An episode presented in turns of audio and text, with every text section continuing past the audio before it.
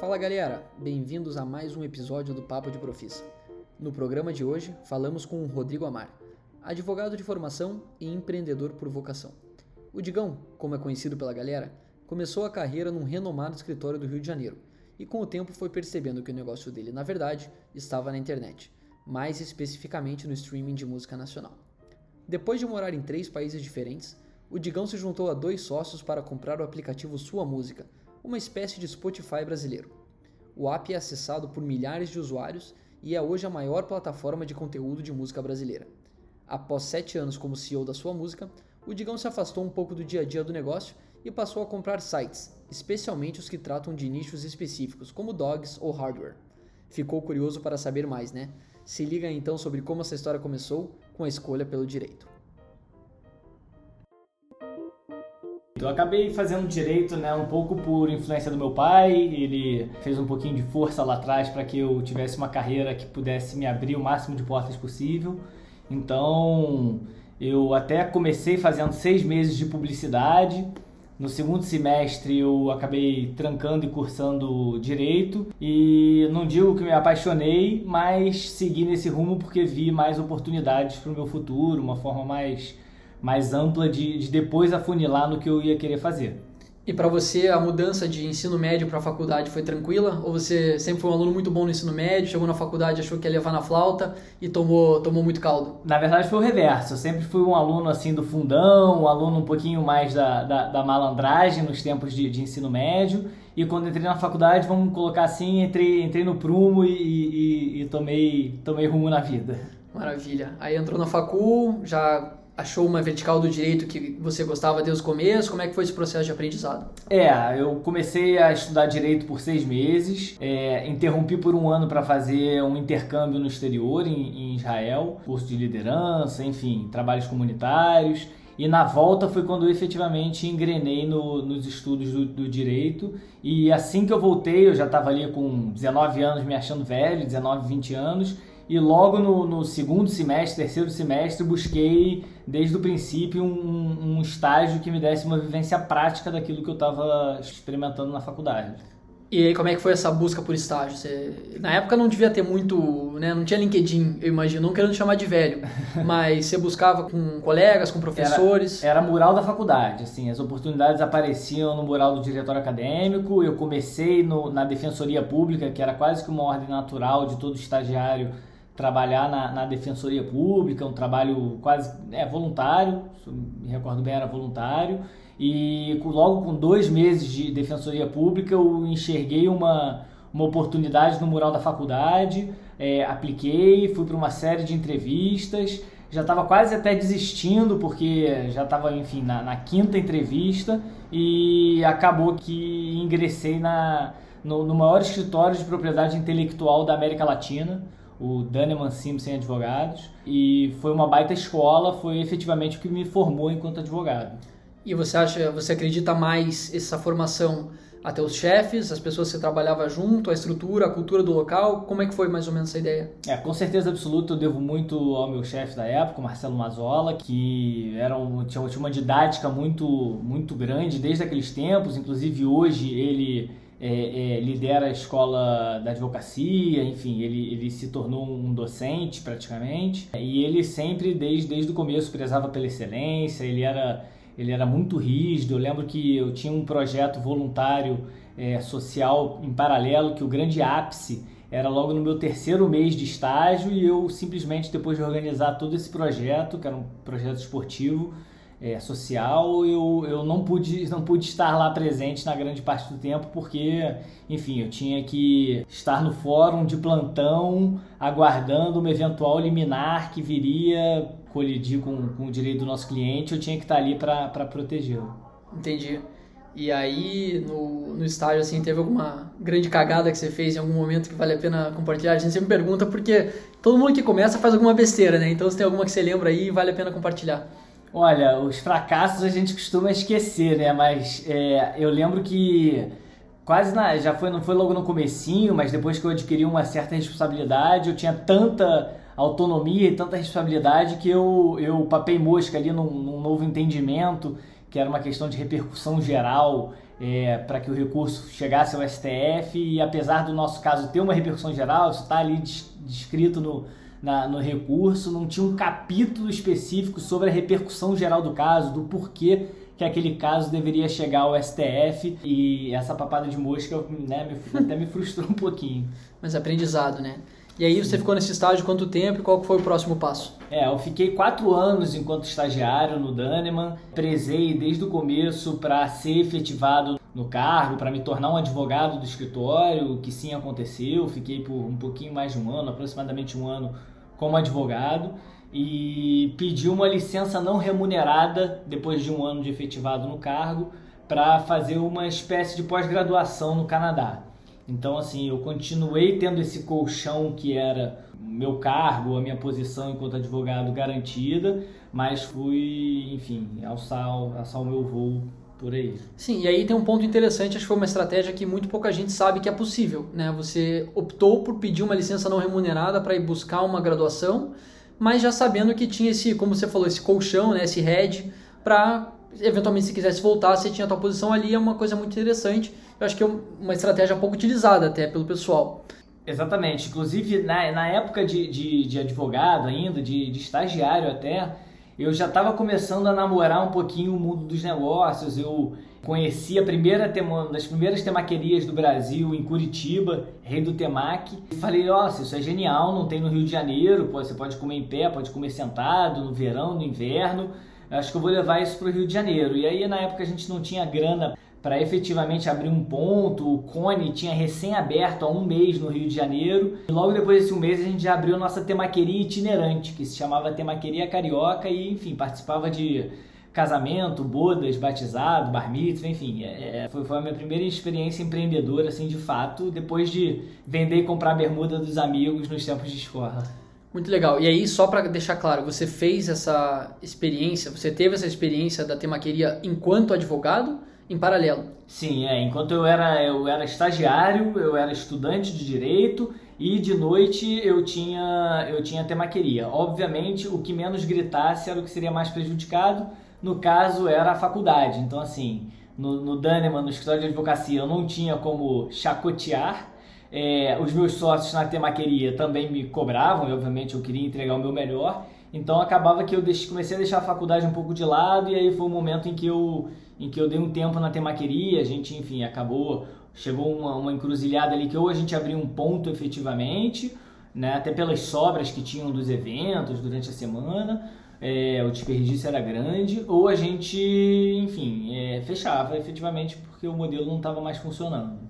Beleza. E aí, só para contextualizar aqui, você estava com quantos anos nessa época? Nessa época eu tinha aproximadamente 21 anos. Então estava garoto ainda, começando e tal, trabalhando, e aí optou por segurar um pouco a temaqueria, que era um momento ali, um ponto de inflexão, o famoso ou vai ou racha, e aí resolveu segurar e focar nas outras coisas, e aí você seguiu como advogado. Exatamente. Segui como advogado, terminei o, o curso, né? Apliquei para a prova da OAB, passei enquanto ainda estava é, estudando direito no último período, não sei se ainda hoje é assim, mas você já podia fazer a prova da OAB durante o fim do, do curso.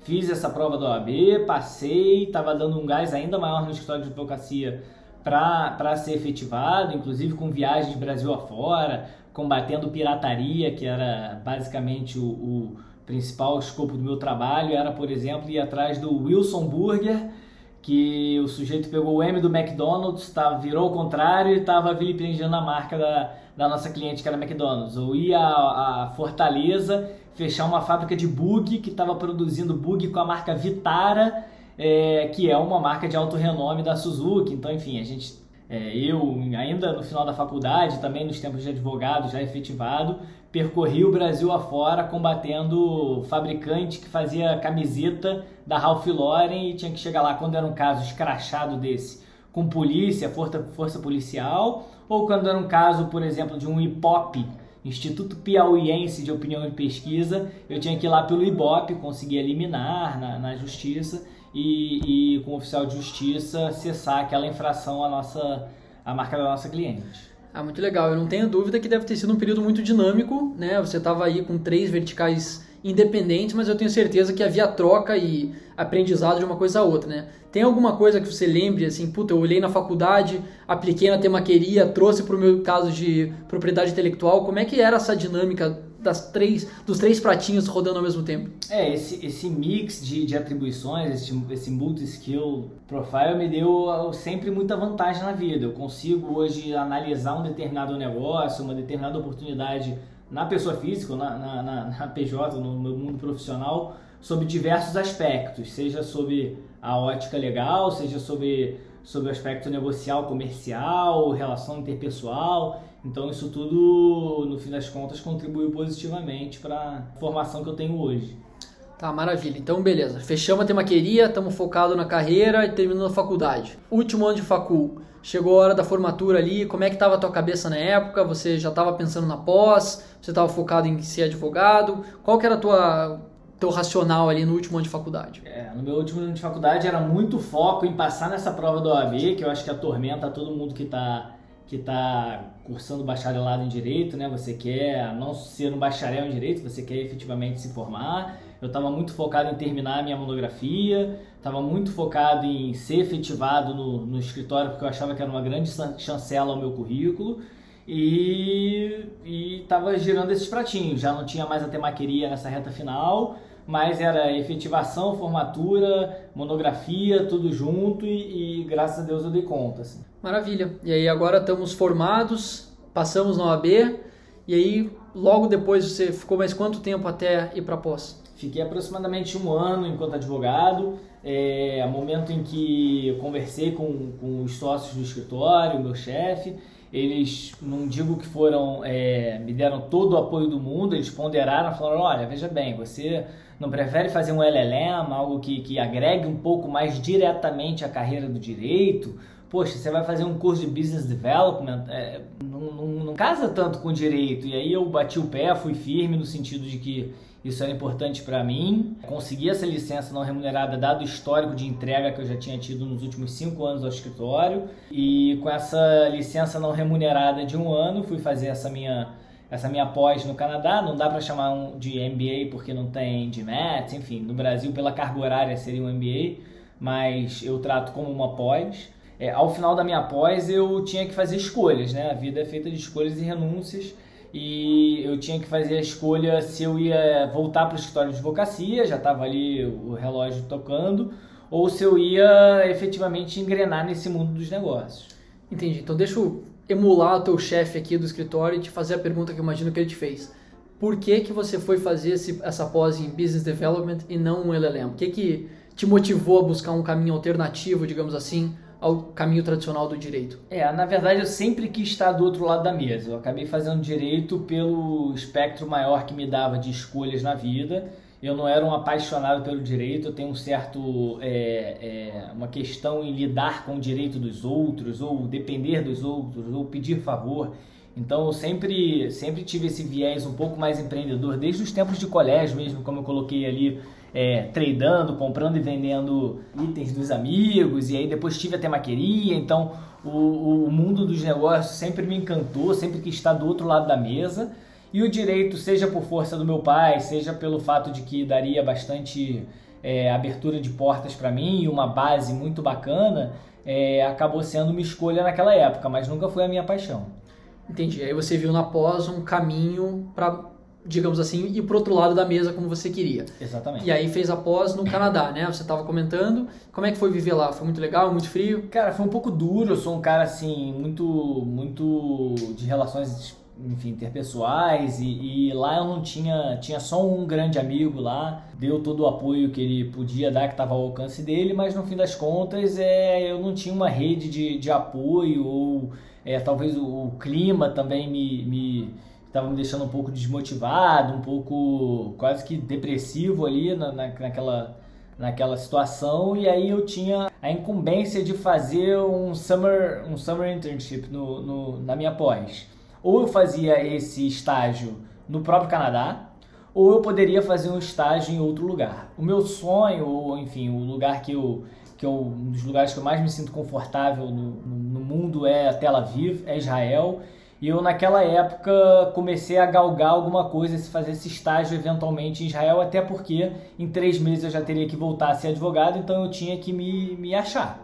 Era aquele, aquele era o momento de eu, de eu me encontrar. E aí conseguiu? Foi para Tel Aviv? Consegui. Desde do Canadá eu, eu enfim, escrevi um cover letter e, e apliquei para algumas algumas posições, circulei em pessoas que poderiam me abrir portas, algumas pessoas que eu sou muito grato circularam meu currículo, basicamente ele dizia que eu era é, um jovem advogado das maiores bancas de advocacia da América Latina, estudante de, de business no Canadá e que eu estava em busca de uma oportunidade em inglês, preferencialmente na, naquele momento em Tel Aviv, é, para ajudar em algum e achava que eu podia contribuir mais em algum projeto que viesse atuar na América Latina e no Brasil, porque eram as minhas áreas de domínio. Então eu fiz eu fiz essa essa apresentação da minha parte e acabei caindo numa entrevista com uma startup em Tel Aviv, listada na bolsa de Tel Aviv, que já tinha ido para a República Tcheca, Polônia, Rússia e estava vindo para o Brasil junto com a EFC, com o Banco Mundial, num projeto de 200 milhões de dólares para estabelecer no país uma seguradora que vendesse as suas apólices sem corretor, sem middleman, ou seja, através da internet, através do do, de um número de fácil memorização. E desde o Canadá fiz uma espécie de prova, de um teste para esses meus futuros empregadores em Tel Aviv. Depois eu vinha perceber que eles já tinham contratado, enfim, McKinsey, Bain, já tinham todo um BP estruturado, mas eles queriam ver de mim é, uma prova ali, um exercício se eu, se eu ligar avaliar com CRE. Não, faz muito sentido. E você acha que o teu curso te credenciou para fazer esse, essa análise? Ou foi uma coisa muito mais na tua relação interpessoal, na tua manha, no jeito que você aprendeu fazendo com os, as iniciativas que você teve na vida? A parte acadêmica pesou ou não muito? Eu acho que foi um blend da minha parte acadêmica com a minha experiência profissional prévia. Então, assim, tudo isso me, me possibilitou desde ter uma capacidade de apresentação desse trabalho que eu, que eu realizei a título de exercício, como o, o estudo do mercado em si ajudou um pouquinho a minha, a minha, a minha experiência acadêmica na, na pós, não muito, mas, por exemplo, a parte do inglês, que já era um inglês ok, é, contribuiu, por exemplo, a ter muito mais desenvoltura e eloquência no, no idioma, enfim, na, na apresentação do, desse trabalho para receber esse, esse job.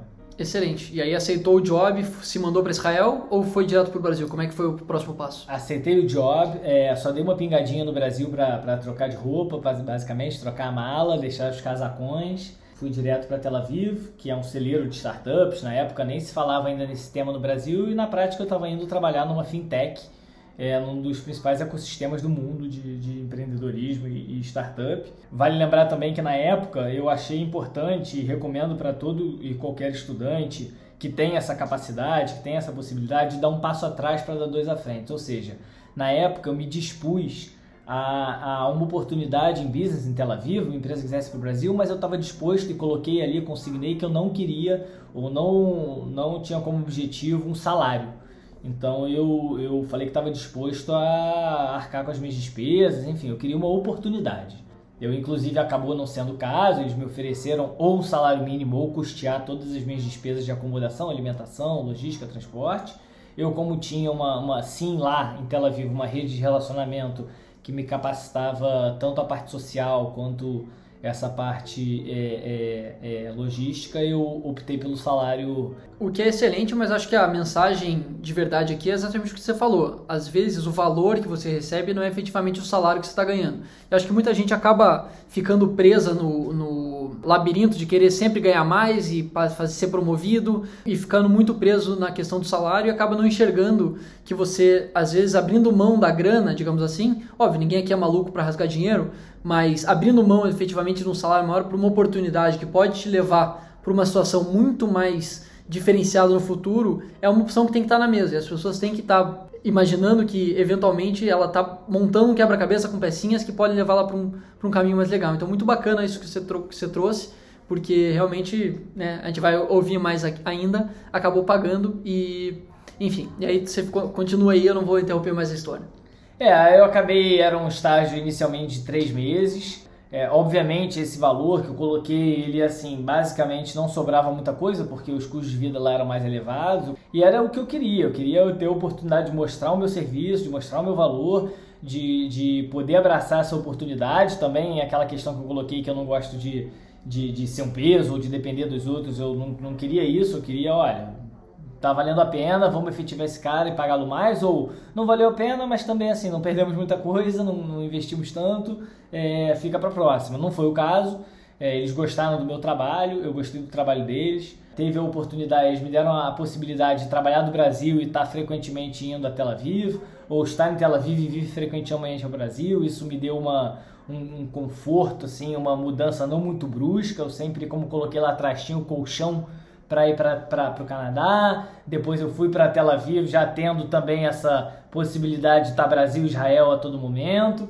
Então eles acabaram me fazendo essa oferta, eu aceitei, consegui ainda barganhar umas férias no meio do caminho que eu não tinha tido de um mês e, e engrenei e fui de novo efetivado para trabalhar como business developer numa, numa, numa startup que já nascia com aspirações de IPO junto com o Banco Mundial, que a propósito só só apoia e investe projetos que tragam algum avanço é, social para uma determinada sociedade, eles não, não, colocam dinheiro por dinheiro, eles colocam dinheiro para algo que eles acreditam que vai mudar a experiência de, de vida daquela sociedade.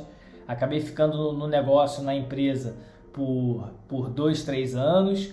É, em um determinado momento veio a crise é, europeia, a crise de 2008, e, e o negócio não foi para frente. Eu tive a oportunidade de seguir nessa mesma empresa para atuar num projeto na Holanda e aí eu vi que não era tanto o meu expertise, não era o meu diferencial, algo que eu demorava um dia para entregar relacionado ao Brasil em termos de análise. Para a Holanda demorava três dias porque tinha questões de tradução, dependia um pouco de, de terceiros. Então eu, eu optei por, por não seguir nessa, nessa seguradora e foi uma excelente experiência no momento em que, em 2011, 2012, eu entendi que era possível fazer grandes negócios na internet. Se lá atrás, nos tempos de temaqueria, aquilo me mostrou que, que eu, eu, eu dependeria de uma, de uma estrutura física, um ponto, grandes investimentos, por outro lado, anos depois, a seguradora me mostrou que a internet te, te possibilita criar grandes projetos com investimentos mais diminutos. Que maravilha. E nessa época, um abraço para ser advogado, né? Ali já tinha virado a página definitivamente. É, ali meu pai saudosista ainda até hoje fala, pô, você não, não vai rasgar teu diploma mesmo? Eu falo, pai, eu não rasguei o diploma. Eu aplico o direito no meu dia a dia, desde um contrato que eu estou revisando até é, um caminho que eu não sigo porque eu acho tortuoso, enfim, eu eu aplico bastante esse meu background, que era justamente as causas pelas quais eu cursei direito. Sem dúvida, não se perde. Acho que agora a gente vai entrar na parte mais legal, digamos assim, não que o, o resto não tenha sido, mas vem a parte mais diferente da história do Rodrigo. Eu acho que é, todo mundo vai ficar amarradão aí porque é muito legal. Vai lá, saiu da seguradora e aí? Saí da seguradora, me juntei com dois sócios, até hoje, é, é, meus irmãos de negócio ali, e a gente percebeu juntos, o Rony Maltzbin e o Alan Trop, a gente junto percebeu que a internet era um mar de oportunidades. O Rony já estava trabalhando no mundo do marketing digital em uma das maiores empresas de Tel Aviv. O Alan, recém chegando em, em Israel, também com essa experiência de, de, de tecnologia de prática, ele é programador, então era o braço que nos faltava. É, a gente se juntou e foi em busca de um projeto no Brasil que já tivesse bastante audiência, já tivesse bastante tráfego como a gente chama, porque o caro hoje em dia é você comprar mídia, anunciar, divulgar, fazer marketing digital. Hoje você criar um produto, você fazer o Rafuber, aqui o Uber do Rafael, é, é, relativamente trivial. Você já tem esse código pronto na Índia ou enfim, internet afora. O caro mesmo da coisa é você fazer as pessoas quererem ir do ponto A para o ponto B, dando um voucher, um cupom de desconto, no caso de um aplicativo de, de mobilidade. E na outra ponta você ter fôlego para motivar os motoristas, né? ter essa oferta motivada é, a levar pessoas do ponto A ao ponto B. Então assim, a gente falou assim, puxa, se a gente achar algum projeto que tenha bastante audiência, depois a gente caça a monetização dele, depois a gente vê como é que a gente faz o trem dar dinheiro.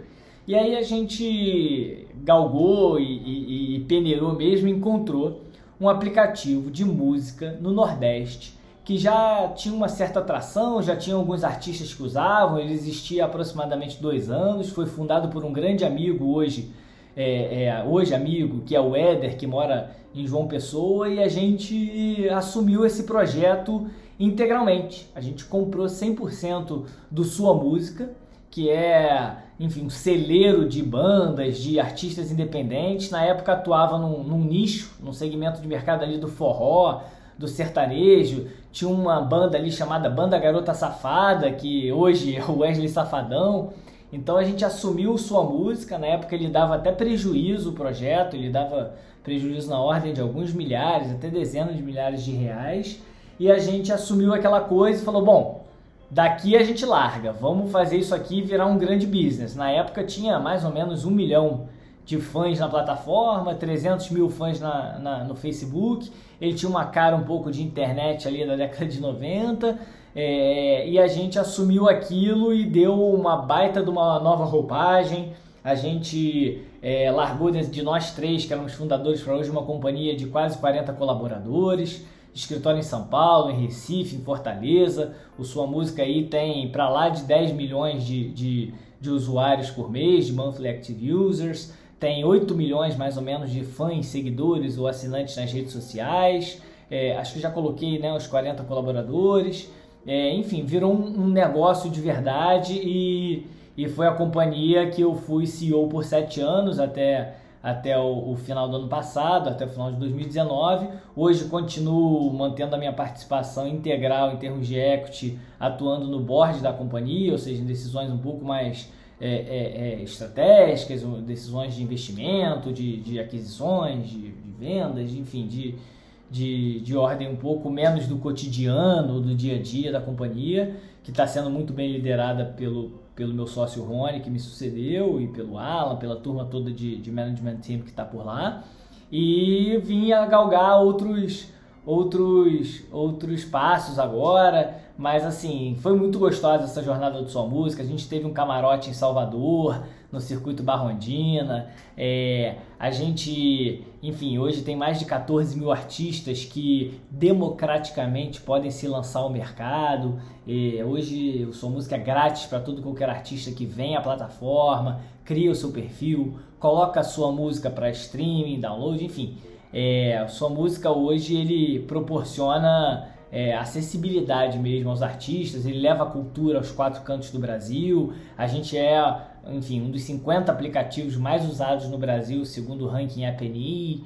É, no Nordeste a gente é líder de mercado, é, a gente tem um viés comercial muito forte, então a gente ajuda marcas a se conectar com o seu segmento, com seu, sua audiência Nordeste afora, enfim, posso listar aqui uma dezena das grandes marcas do Brasil, prefiro não. Sua música foi mesmo o grande projeto da minha vida até aqui.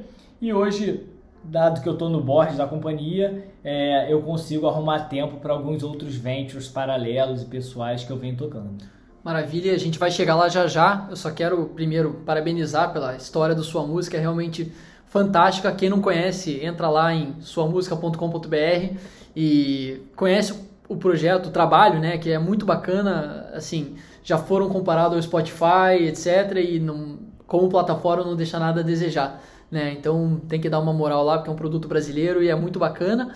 A gente, é, a gente até brinca, fiz até uma pausa aqui, porque a gente brinca que, o, que sua música atua naquele outro Brasil, aquele Brasil, enfim, fora do Itaim, do Leblon, é, do Brasil de verdade, sabe? O Brasil que que, que tá, tá, enfim, aos quatro cantos, que conhecia, por exemplo, o Cristiano Araújo antes do triste falecimento dele, que metade do Brasil não sabia nem quem era, outra metade estava é, é, é, lastimando a morte dele, enfim. É o Brasil de verdade, sabe, Rafa? Sim, eu imagino. E eu acho, de novo, é muito bacana essa história. Eu tenho duas dúvidas em relação à parte mais pessoal do, do da trajetória.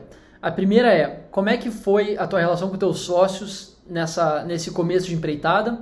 Como que você, entre aspas, escolheu, que eles também escolheram, né? Mas como que vocês se juntaram e qual foi a diferença desse time pro time da Temaqueria lá atrás? Vamos lá, boa pergunta. No, no caso do Sua Música, eu e o Rony a gente tem uma complementariedade muito grande de perfil. não é nem de capacidades, assim, o Rony é um cara até mais audacioso, mais. Como é que eu vou colocar assim? O Rony é mais impulsivo que eu, eu ainda dou uma estudada ali um pouco maior. Então o Rony, assim, eu diria que é um cara até de mais coragem que eu, é um cara que tá sempre estudando o mercado, olhando, e eu ali preocupado também no dia a dia, em lapidar, em fazer as coisas bem redondinhas. Enquanto o Trop, que foi o terceiro sócio, entre aspas, fundador da nossa companhia, que assumiu sua música, a gente não fundou sua música, é, o Trop ele era justamente a, o cérebro da tecnologia, da linha de código que a gente não tinha. Eu hoje tenho uma série de ventures nesse mundo é, digital e eu mal sei escrever uma linha de código. Então, assim, essa complementariedade foi muito grande. E no caso da temaqueria, é, a gente era, os três sócios eram muito parecidos. O Resnick, eu e o Todinho, a gente tinha um perfil muito, muito parecido. O Resnick mais perfeccionista ali, ele fazia o seu evento caber dentro de um Honda Fit como ninguém. Mas faltava um pouco de, de cabelo branco ali pra gente naquela época. Eu acho que esse foi o foi, a gente, por exemplo, fez o primeiro evento na temaqueria e depois, ao invés de fazer todo um assessment do que, que faltou de peixe, o que, que sobrou, os learnings, to-dos e, e do's and don'ts, a gente foi comemorar. A gente foi tomar um porre ali e, e, e, e celebrar. Então, assim, faltou um pouquinho de, de maturidade e falta de cabelo, no meu caso, naquela época. Entendi. E outra pergunta nessa linha, você começou o negócio do zero e você comprou um negócio já andando como que você encara a diferença das duas coisas? A gente estava conversando offline aqui, como é, entre aspas, mais trivial você comprar uma coisa já rodando, mas que é uma coisa que nem, muito pouca gente explora. Então eu queria ouvir um pouquinho da tua experiência tendo passado pelas duas etapas. O que, que você enxerga de diferença? Maravilha. É, o meu pai, ele é um, enfim, um, um grande profissional liberal, médico, teve seu próprio negócio, enfim, uma clínica de, de geriatria, mas assim, ele, ele tem, eu diria, um, um olhar um olhar empreendedor um pouco diferente do meu. Ele sempre me falou: olha, né, se fosse bom, o sujeito não vendia.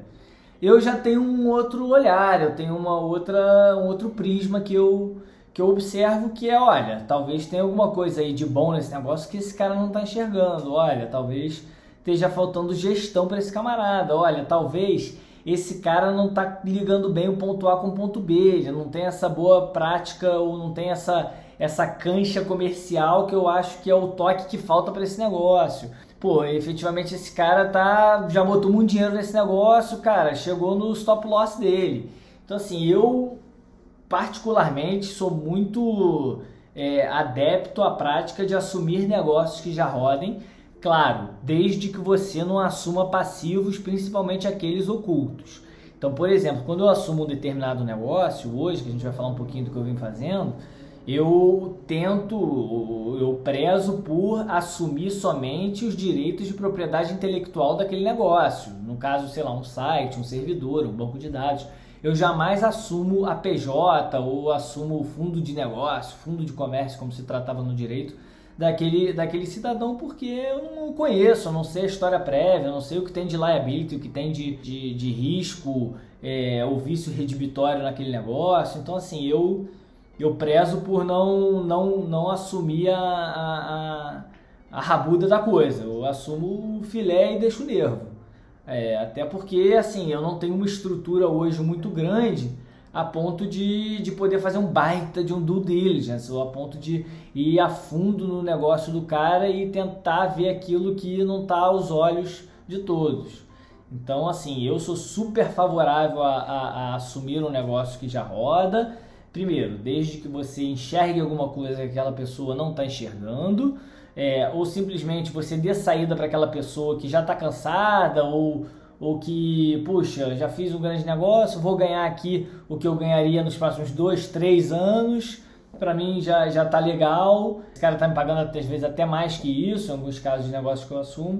Então, assim, eu eu adoro assumir negócio que já roda porque você também já, já vê muita coisa que deu certo, que deu errado, traz experiências passadas e espeta nesse novo negócio, enfim, você você está menos, menos exposto do que criando um negócio do zero. Inclusive, todos os negócios que eu criei do zero, ainda nenhum decolou assim como um foguete. Ele vai andando, até porque demanda um certo investimento que às vezes eu prefiro investir em algo que já está rodando. Então, os negócios que já já rodam, eu estou disposto a gastar um pouquinho mais para assumi-lo. Mas o negócio que eu estou criando do zero, às vezes até eu mesmo, próprio Rodrigo, me boicoto e falo assim, pô, não vou botar esse dinheiro aqui não, não sei se vai dar certo, se não vai. Sim, não faz sentido e acho que é, fica a dica aí para quem está ouvindo procurar o termo técnico para isso, é empreendedorismo por aquisição.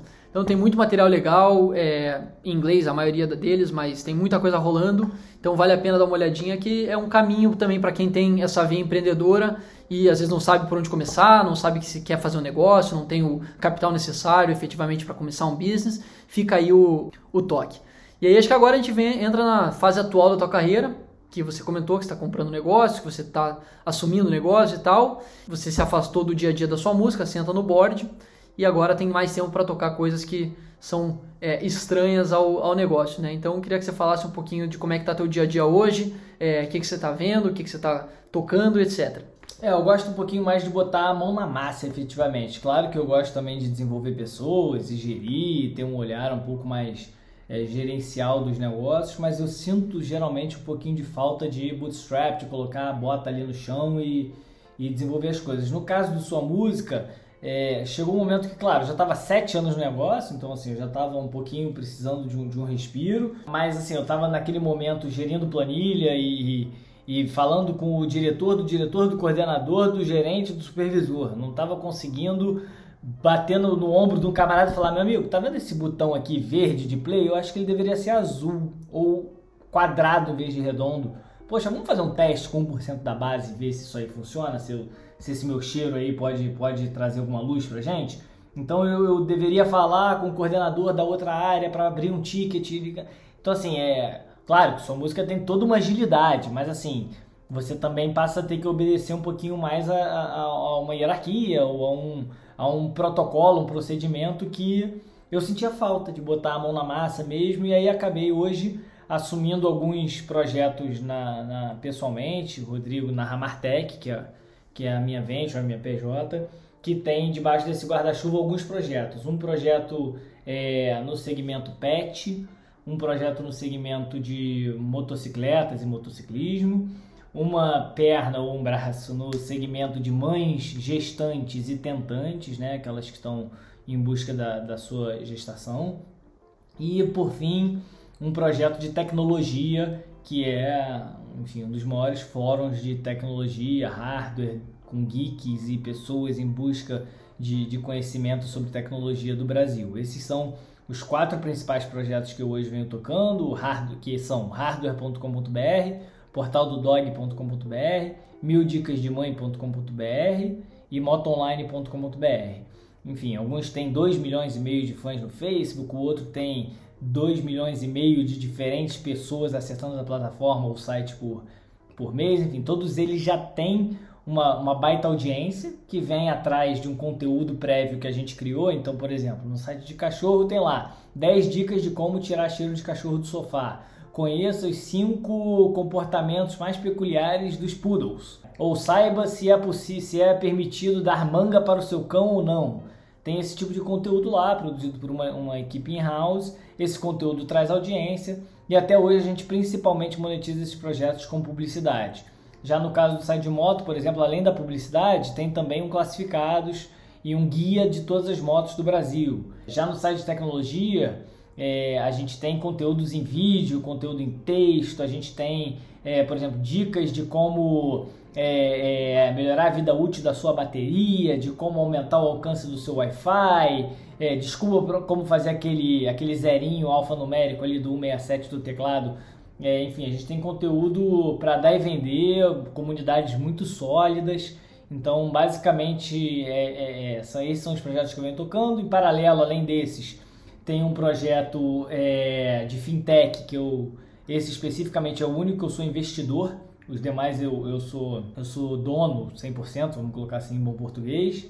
Tem um, um projeto que é de, de telemedicina, que ele acaba por monetizar os meus projetos, por exemplo, do Portal do Dog. Ele ainda está embrionário, comecei do zero, mas assim, é, é é um transacional, né? um projeto que ele vai aproveitar o tráfego e a audiência dos projetos para ter vida própria, princípio pelo menos. E um dos meus xodóis é um aplicativo, um joguinho de celular que eu tenho para Android, se chama Carros Rebaixados Brasil. tem mais de 10 milhões de instalações, 300 mil comentários no joguinho.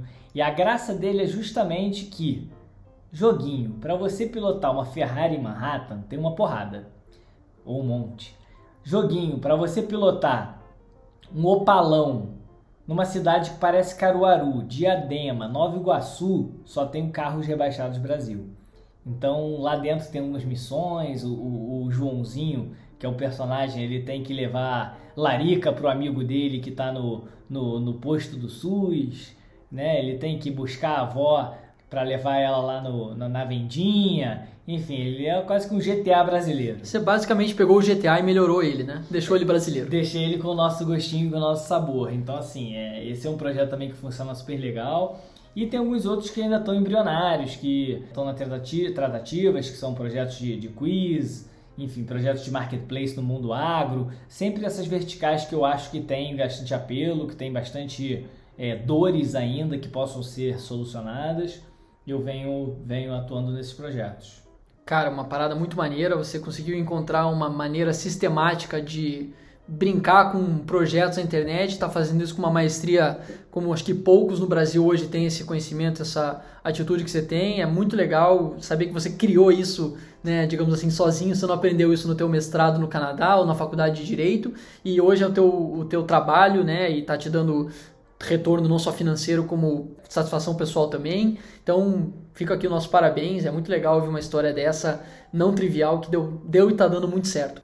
Com certeza. Obrigado, Rafinha, também parabéns. Assim, a gente sempre olha para a grama do vizinho e fica né, admirando, aspirando. No meu caso particular, a gente vem conversando nos últimos anos sobre a sua experiência acadêmica, o seu MBA fora. Eu, eu sempre achei que que talvez um dia, quem sabe eventualmente porventura, quiçá é, fazer um MBA possa me trazer um pouquinho mais de, talvez de, de fórmula de bolo, possa trazer um pouquinho mais de, de não sei, chancela para as minhas atividades. É, ainda não descartei a possibilidade, mas eu sempre também fico naquela matemática, poxa, fazer um MBA ou assumir um novo projeto? Não, sem dúvida, uma, uma pergunta muito válida. Todo mundo que acho que sai para estudar fora e precisa desembolsar uma grana acaba pensando isso e você com essa veia empreendedora e já executando há tanto tempo, acho que para você acaba sendo mais difícil ainda.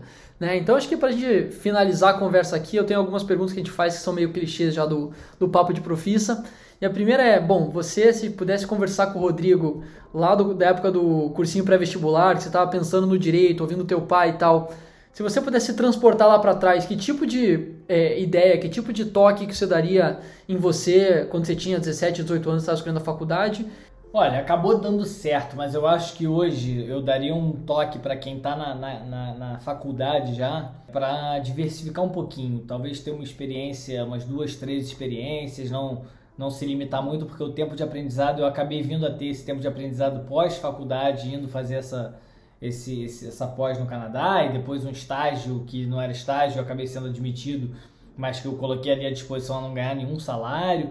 Então, assim, esse tipo de experiência mais vasta ao longo da faculdade é muito, é muito válido. Boa.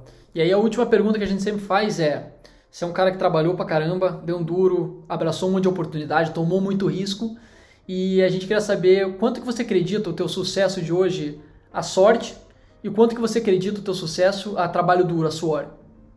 Olha, sem sorte você não vai a lugar nenhum, né? Aquele velho ditado que não adianta também cair a tempestade se você não tiver com seu baldinho estendido. Então, assim, você tem que depender um pouquinho da sorte, um pouquinho de vir a tempestade, mas se vier a tempestade e você não tiver com seu baldinho estendido, você não vai pegar água nenhuma.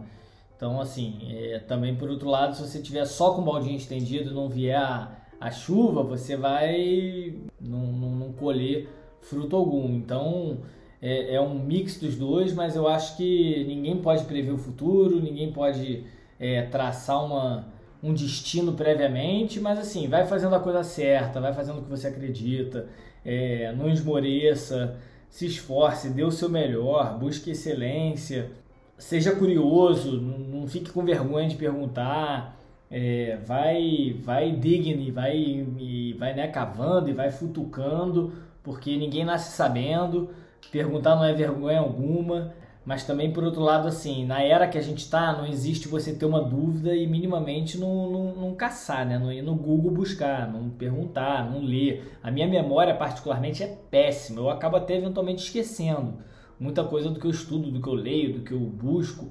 Mas assim, eu tô sempre à caça, aquilo de alguma forma talvez fique ali no meu inconsciente, mesmo não lembrando exatamente daquele determinado conceito ou, ou, ou coisa que eu li e estudei. Então assim, não, não digo, foi um mix de sorte, obviamente, com, com eu ter me preparado, mas primeiro, você também nunca está preparado 100% para tudo que está por vir. Você tem que ter a capacidade analítica e desenvoltura para, de acordo com a situação, você encaixar num modelo de raciocínio que você é, já praticou, que você já ponderou. É, você não vai nunca conseguir se antever a todas as situações possíveis que podem te ocorrer. Cara, Digão, foi um grande prazer ouvir essa história diretamente da fonte. É, já é um cara que eu admiro há muitos anos, então para mim foi um prazer tê-lo aqui no Papo de Profissa. Espero que a galera tenha curtido, assim como eu curti fazer essa entrevista. E é isso aí, parabéns de novo pela carreira construída e que venham muito mais sucesso pela frente. Simbora, Rafinha. Muito obrigado pelo convite. Tamo junto. Bem, pessoal, esse é o final do nosso episódio. Curtiu? Quer ouvir mais histórias maneiras? Entra lá no papodeprofissa.com.br ou no nosso canal no seu tocador de podcast preferido. Um abraço e até o próximo.